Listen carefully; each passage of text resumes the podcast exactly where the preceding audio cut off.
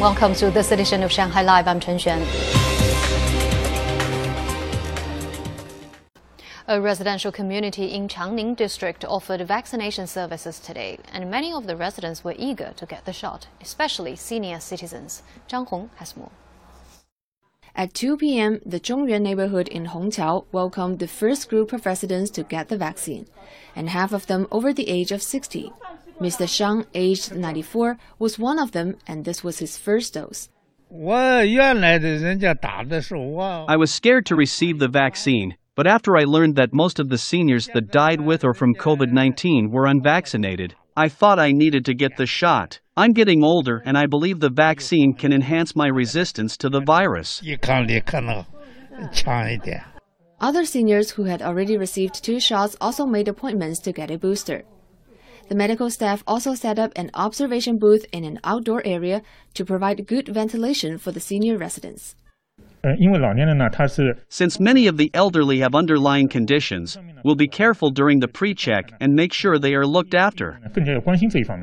There are more than 500 residents living in the residential community, and nearly 30 people applied to receive the vaccine once the notice was released yesterday.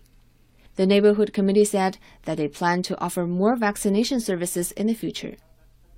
Zhang Hong, Shanghai Live. Following the white list for postal and express industry issued by the Shanghai Municipal Postal Administration, cross-border logistics service at Pudong Airport continued to recover. Lei Shuran has more. Located in Pudong Airport's cargo area, the DHL North Asia hub is the largest express transfer center in Asia and can sort approximately 20,000 packages per hour. Although more names have been added to the whitelist this month, the number of express packages passing through the hub has seen a 70% increase compared to April. Uh, According to the recent monitoring of express businesses, daily operations of logistics companies have increased significantly. Most of them are handling up to twice the volume than they did in the month of April. Some companies that are doing particularly well are seeing an increase of two and a half times.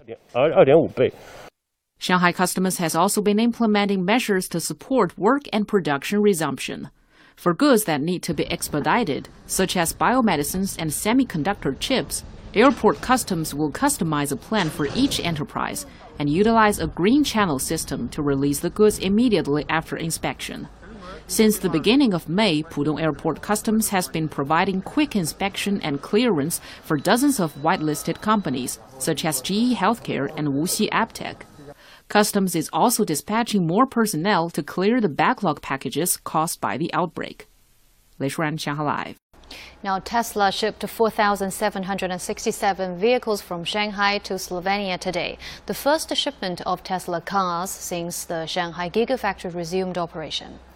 Tesla's Shanghai Gigafactory reopened on April the 19th. The facility is among the first group of companies on the white list that were given priority to resume full production.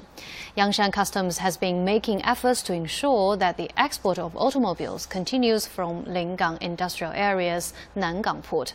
Production capacity in Lingang has been increasing as more companies in the automobile supply chain have resumed operations. Nearly 30,000 vehicles have made their way through Nangang Port since April.